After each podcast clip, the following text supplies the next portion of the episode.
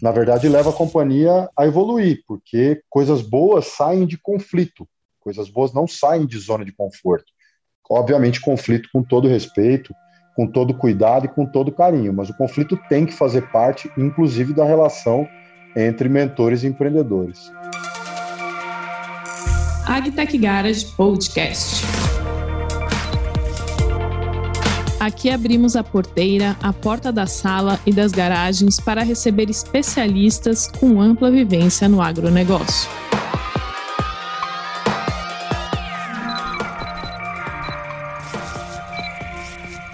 Olá, ouvinte! Eu sou Marina Salles, Head of Content do Agitech Garage News e recebo aqui na nossa série Mentores o Rodrigo e a Felice dos Santos membro do Conselho Consultivo em Agricultura do Federal Reserve Bank de Chicago, cofundador da startup Egg Trace, além de sócio e conselheiro da Perfect Flight, Solo Bill, Procer e advisor de outras agtechs.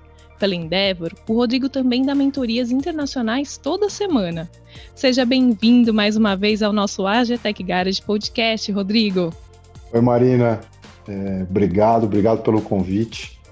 Grande abraço para todo mundo do Garage. É um prazer muito grande fazer parte dessa rede que é o maior hub de inovação e a maior comunidade de agro e agtech do Brasil e uma das maiores do mundo.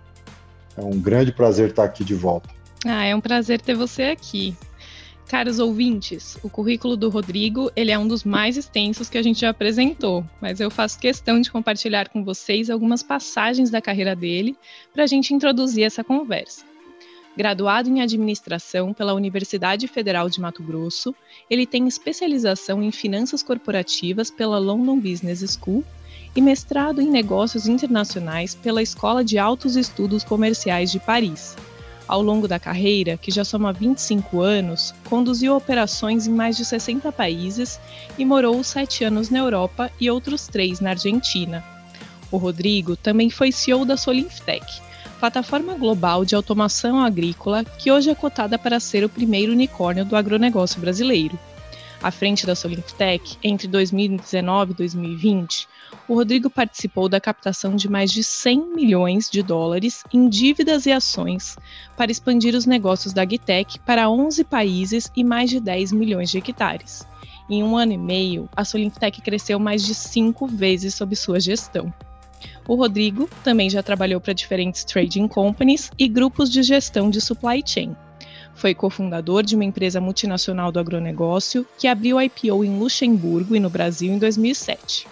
Hoje, ele é membro do Conselho Consultivo em Agricultura do Federal Reserve Bank de Chicago, como já a gente já mencionou no início, e é cofundador da Agri Trace e conselheiro da Perfect Flight. Ufa, Rodrigo, perdi o fôlego aqui. é, esse, que currículo! Essa é, a única, vantagem de ser velho, né? Que você tem bastante coisa que você já fez na vida. No meu caso, graças a Deus, de bom e de ruim, muitas lições. Maravilha. Rodrigo, agora que eu já dei uma pincelada aqui na sua trajetória profissional, eu quero ouvir os detalhes de você. Conta pra gente o que, que rolou nesses últimos 25 anos de forma resumida. Eu acho que para começar, você pode contar como que o agro cruzou o seu caminho.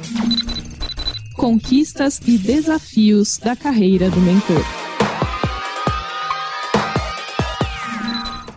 Claro, Marina, com todo prazer. Eu não, eu não gosto de falar de mim, falar da minha vida, mas por você, pelo Garage, para compartilhar experiência com os empreendedores. A gente sabe que é uma jornada difícil. Eu comecei a minha lá atrás, em 1996. Eu sou de Cuiabá, em Mato Grosso. Então, eu nasci no principal estado produtor né, de grãos, algodão e, e é, carne e vários outros produtos agropecuários. Então, o agro está no meu DNA desde muito cedo. Uh, eu tive a sorte de ter um tio, irmão da minha mãe, que tinha sido executivo muitos anos, presidente de grandes empresas do setor, especialmente de trading e exportação de grãos. E nós começamos uma empresa em conjunto lá atrás. Essa empresa cresceu e operou em mais de 70 países. É, e a gente construiu uma história super legal ao longo de ah, 14 anos. Foi um, um baita sucesso, uma baita escola que me levou a felizmente, poder viajar para o mundo inteiro, a trabalhar toda a cadeia do agro, desde insumos, passando por produção, é, originação de grãos e produtos agrícolas com produtores, com cooperativas, com grupos agrícolas, toda a cadeia logística, distribuição nos, nos destinos ao redor do mundo, nos cinco continentes. Uh, e visitando todos esses países, obviamente, eu aproveitei para evoluir tanto em termos de conhecimento, né, como culturalmente. Isso acho que para alguém que vem do Brasil e que vem de Mato Grosso é, é um, tem um valor inestimável. E eu nunca deixei de aproveitar as oportunidades de estar na rua, de estar viajando, interagindo com as pessoas, aprendendo, porque eu vim, venho de uma escola, né, com os mentores que eu tive, uh, que me ensinaram muito cedo que o aprendizado está fora de casa, está na rua está no mercado, não está sentado no escritório. Mesmo com o grande volume de informação que a gente tem disponível hoje, online, né? Uh, interagir com as pessoas, conhecer novos lugares, conhecer novas formas de pensar e se desenvolver, uh, para mim ainda, mesmo pós-pandemia, continua sendo insubstituível. Então, depois uh, de ter começado essa companhia, eu vim morar em São Paulo, trabalhei em outras tradings, depois mudei para a Europa para continuar a construção da nossa empresa, rodei o mundo fazendo isso, trabalhando no mercado financeiro, trabalhando comercial, logística, depois virei CEO de uma trading em Buenos Aires, tocando operações no Uruguai, Paraguai, Argentina e Bolívia. Morei em Buenos Aires três anos, fui muito feliz, é um lugar que eu gosto muito, adoro a Argentina, acho um país excepcional. Uh, depois voltei para o Brasil em 2012 e em 2014 me envolvi uh, com tecnologia em empresas como Microsoft, como Google, uh, tentando ser a ponte entre o mundo real de agro, que tinha sido basicamente os primeiros 20 anos da minha carreira, trabalhando a cadeia do agro, entendendo como o agro funciona de fato na realidade, e aí tentando estudar e entender o lado de tecnologia, e para isso eu viajei o mundo, fui para Israel, fui para os Estados Unidos várias vezes, para a Europa, para poder entender o quanto a tecnologia ia impactar a forma como a gente produz alimentos e como a gente faz agricultura. E me apaixonei completamente por isso, transformei isso num propósito de vida. E desde então, além de cofundar a Trace com o André, uh, que é meu amigo e lidera a companhia hoje, uh, tive a chance e a sorte de ter sido CEO da Sonifitec e estou envolvido com várias agtechs uh, nos últimos anos, com muito prazer, é algo que me dá uma, uma alegria fora do comum as pessoas é, sempre falam, né? E tem vários livros que falam do prazer que você tem que buscar para poder transformar o trabalho em lazer. Para mim, o trabalho sempre foi lazer, desde os 16 anos de idade, então eu continuo me divertindo muito. E trabalhar com agtech, com agronegócio, para mim é uma paixão fora do comum. Eu nunca me imaginei fazendo outra coisa. E a tecnologia, nos últimos seis, sete anos, só exacerbou ainda mais esse meu desejo de construir coisas incríveis e inovadoras. Que legal esse comecinho da sua história, Rodrigo. Não fazia ideia, mas também porque você não fala, né? É um privilégio poder ouvir essa história aqui em primeira mão, contada por você. E aí, nesses anos todos, que desafio você destacaria, né, na sua carreira? O que, que foi mais complexo aí no meio do caminho? Eu, em 2008, quebrei eu tive uma falência, perdi tudo que eu tinha construído nos primeiros anos da minha carreira, então foi uma experiência muito traumática.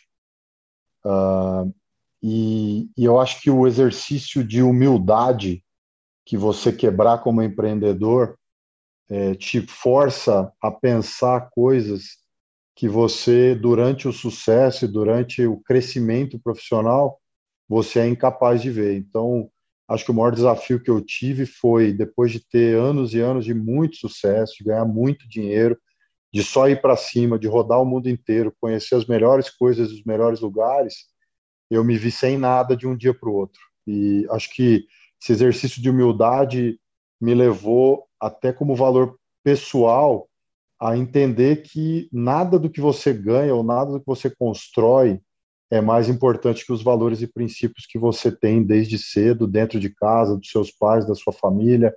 Então, é, é, para mim, esse exercício de humildade foi muito importante para me aterrizar, para me mostrar o que de fato tem valor na vida, e isso serviu para eu construir outras empresas para lidar cada vez melhor com as pessoas, porque lidar com pessoas é sempre o desafio mais difícil que a gente tem nas empresas. É, lidar com as pessoas como você quer, quer que as pessoas lidem com você, né? Então, ser humano de fato e fazer pelo próximo o que você gostaria que o próximo fizesse por você. É, eu acho que é um desafio grande de todos os empreendedores em diferentes fases de maturidade das companhias, e acho que essa humildade é algo que ficou comigo para sempre. Então, acho que é um grande desafio, é um desafio especialmente para quem tem sucesso cedo, para quem constrói grandes empresas, assim como a gente tem aqui no Garage. E a minha sugestão é que a gente sempre tente lembrar de onde veio e nunca perder essa humildade, essa tranquilidade de não se achar mais importante ou melhor que ninguém, porque no final a gente não é. Com certeza. E aproveitando que você tocou nesse assunto, né, queria que você mergulhasse um pouco mais nessa sua veia empreendedora, contasse para gente que empresas você já fundou, enfim, participou da criação. Acho que é legal entender também esse seu lado.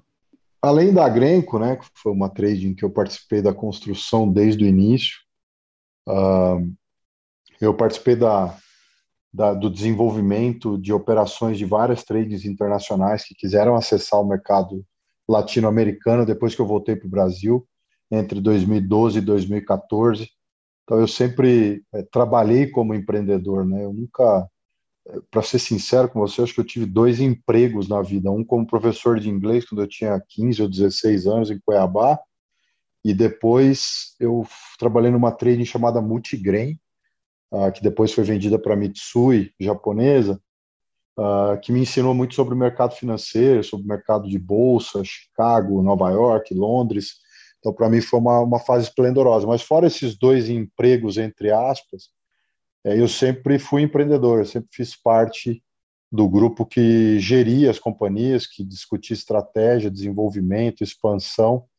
Então, é, eu não sei, eu não sou muito bom para falar de empreendedorismo, apesar de ser empreendedor a vida inteira, eu não sou um cara que acredita em guru, eu não sou um cara que acredita em ah, os sete hábitos comuns entre pessoas de sucesso. Eu detesto essas coisas, esses livros de vou salvar o mundo com mantras. Para mim, sempre foi trabalhar muito, sempre foi estudar muito, sempre foi viajar muito, interagir com o maior número possível de pessoas inteligentes para poder seguir aprendendo, se manter humilde para aprender sempre, diariamente, e continuar empreendendo com foco em construir coisas legais e deixar legado. É tão simples quanto isso. Eu hoje tenho duas filhas, a Lorena de nove e a Melina de dois e meio, é, e a Marcela, minha esposa e santa, porque começou comigo quando eu estava na alta, não fugiu quando eu quebrei e continua comigo aqui me aguentando até hoje, quase 15 anos depois. É, o legado, o legado que hoje me leva a me envolver com as empresas, empresas excepcionais como a Perfect Flight, é, que tem um, um viés é, sustentável absurdo de tirar químico do meio ambiente, tirar químico da agricultura, mas fazendo a agricultura mais sustentável com uma tecnologia inteligente, não como imposição vazia que a gente vê todo dia a, a imprensa falar de sustentabilidade atacando o agronegócio como se alguém quisesse jogar químico de forma indiscriminada na agricultura, é exatamente o contrário. Uh, então, hoje, para mim, é legado, é pensar em construir coisas legais, com gente legal, e me divertir enquanto a gente faz isso, porque sem diversão você não consegue construir nada legal. Com certeza, sei bem disso. Também sou uma pessoa apaixonada aqui pela minha profissão, graças a Deus. E aí, Rodrigo, um aspecto interessante também da sua história é essa expansão internacional da Solinftec, né? Conta pra gente um pouco como que se deu sua entrada na empresa e como que você tocou isso. Eu conheci os, os líderes da Solinftec, o, o, fundo que era sócio da Solinftec na época, uh, quando eu criei a AgTrace com o André, em 2018, a gente se conheceu, e depois de conversar com eles alguns meses, a gente se encontrou em São Francisco, na Califórnia, onde a Trace ganhou um prêmio, uh, e eles me convidaram para assumir a companhia.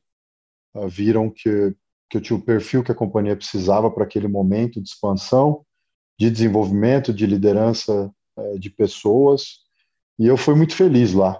Eu conheci pessoas excepcionais, me diverti muito, é, tive momentos é, muito desafiadores, a companhia foi de 200 e poucos funcionários para mais de 500, operação em mais de 11 países, abertura do escritório na Colômbia, abertura do escritório nos Estados Unidos com crescimento vertiginoso.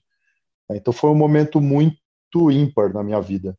É um momento é, esplendoroso de aprendizagem, aprendizagem de interação com pessoas de diferentes perfis, tanto de tecnologia quanto de perfis culturais, a interação é, de uma governança muito específica com fundos do conselho de administração, uma estrutura de capital ainda não não pronta para o momento que a companhia estava, então a gente inovou muito em estrutura de capital.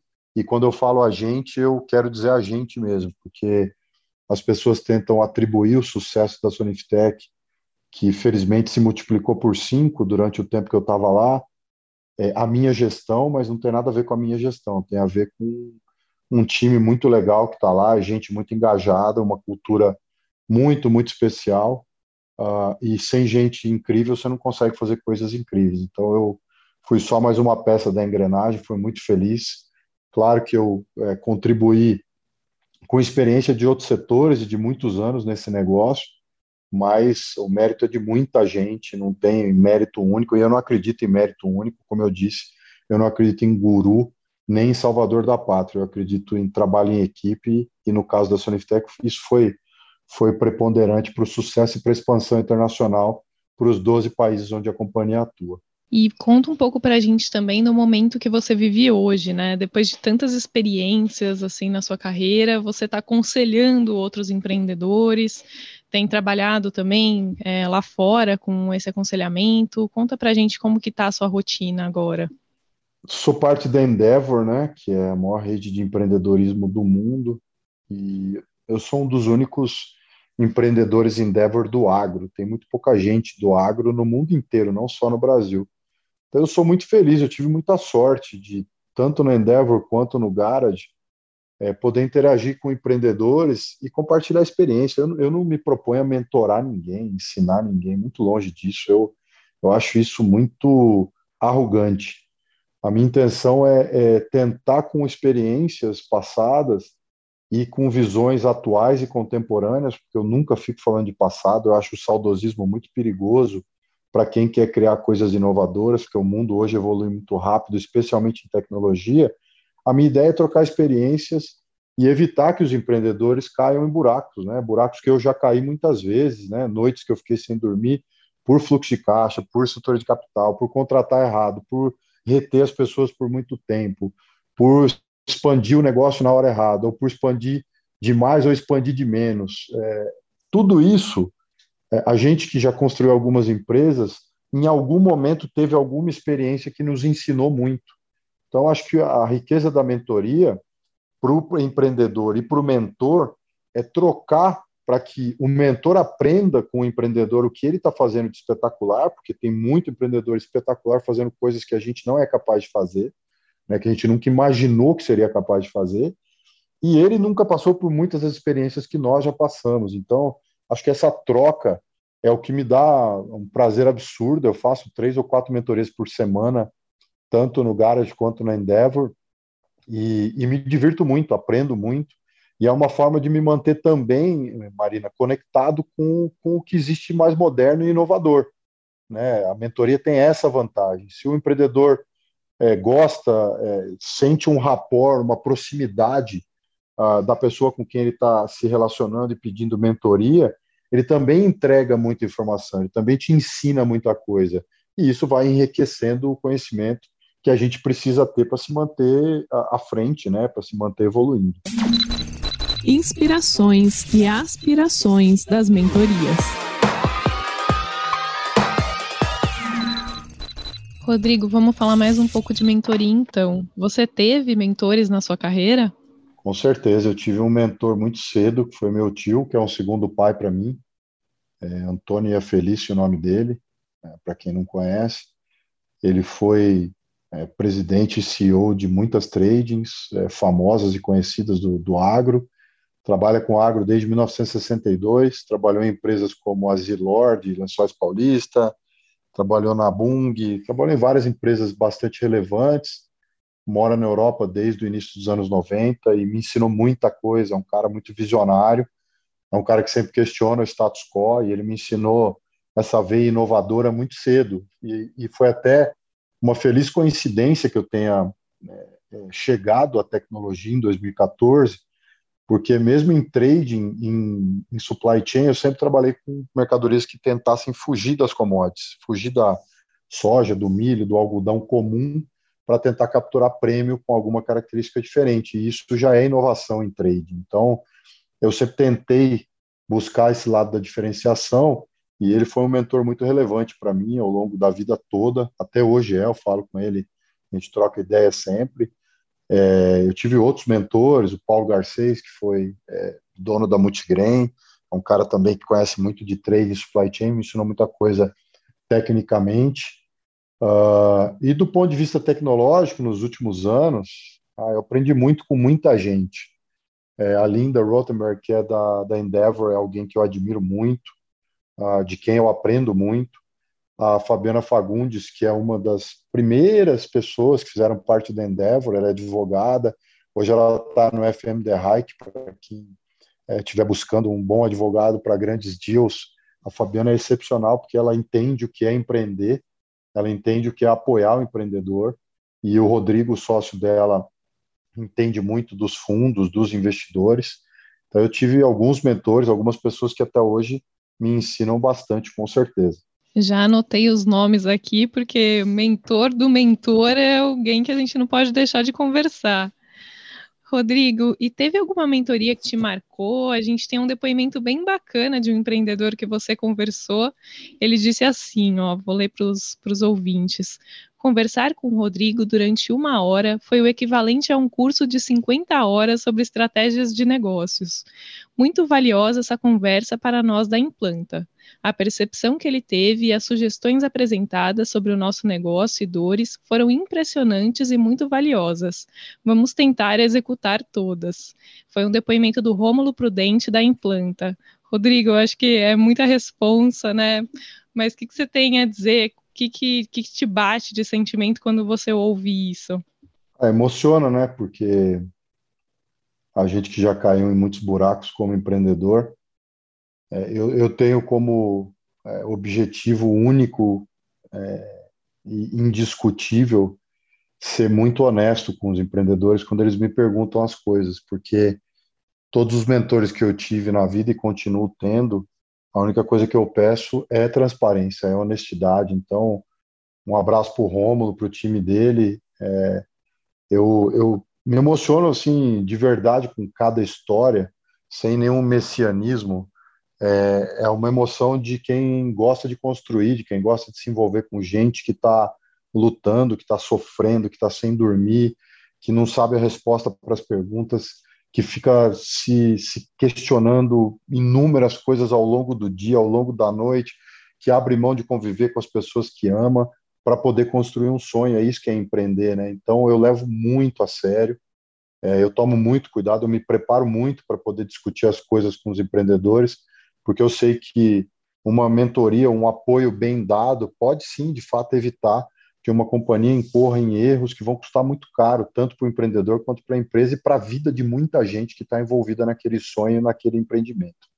Eu comecei te perguntando se teve algum case que te marcou, mas aí já embalei aqui no depoimento. Teve alguma história assim que foi emblemática para você de mentoria?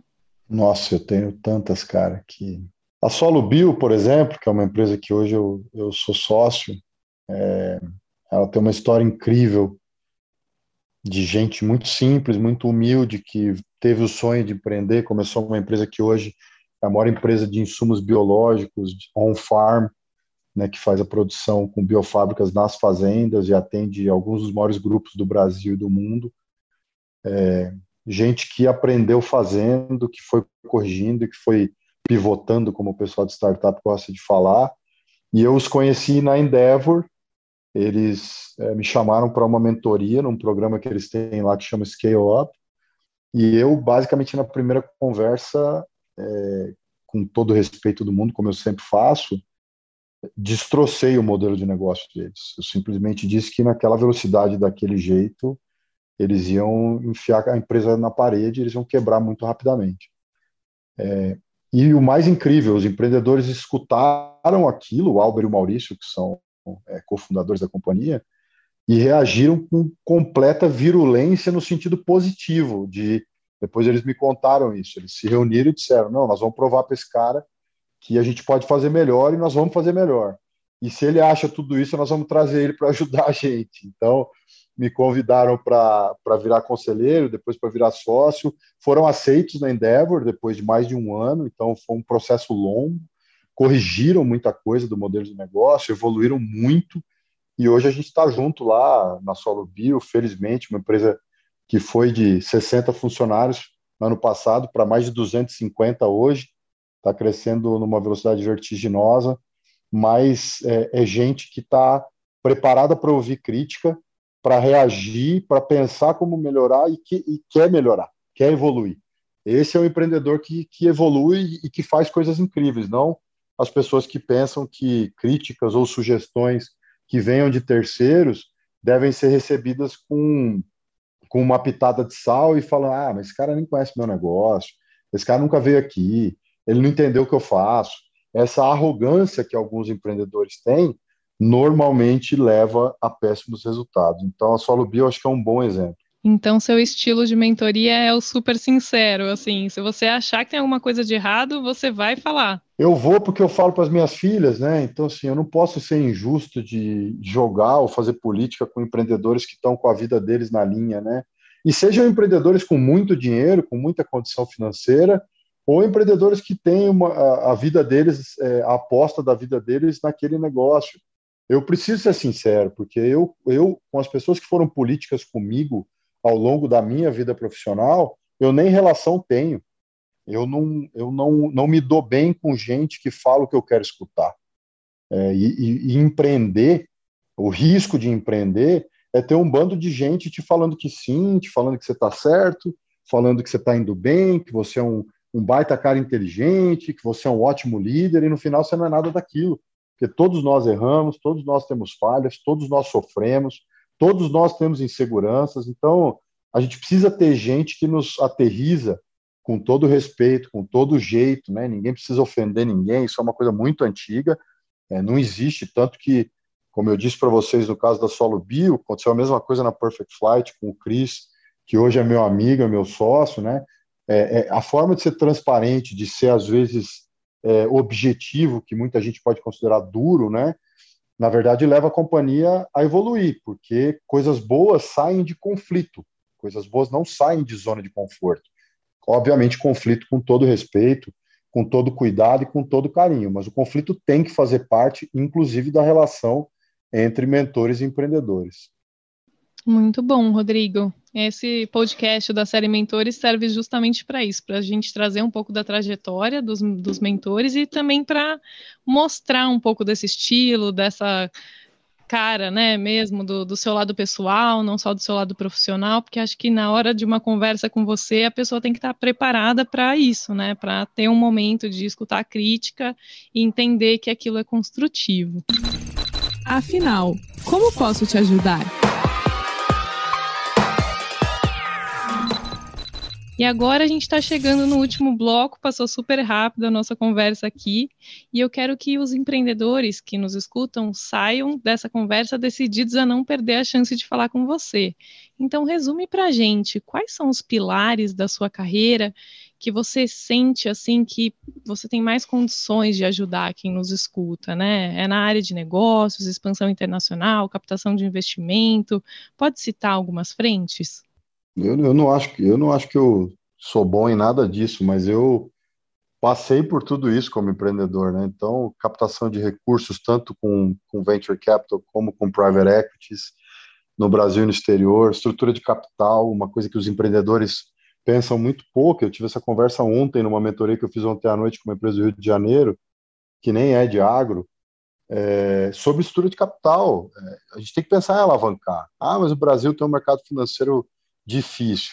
Cara, difícil é o mercado financeiro da Argentina, que tem inflação a 60% ao ano, é, que não, os bancos estão ou confiscados pelo governo ou estão em situação complexa. É, então, assim, a gente tem que buscar, tem muita alternativa para o agronegócio, tem boas linhas para startups, para empresas de tecnologia, tem a, a, alternativa do Venture Debt, que o, a SP Ventures, por exemplo, tem lá o Venture Debt Brasil, que que funciona super bem, que é uma alternativa também para as startups, para as empresas de tecnologia que querem buscar instrumentos de dívida e não necessariamente vender participação societária, que custa caro, que muitas vezes o valuation não está onde o empreendedor deseja.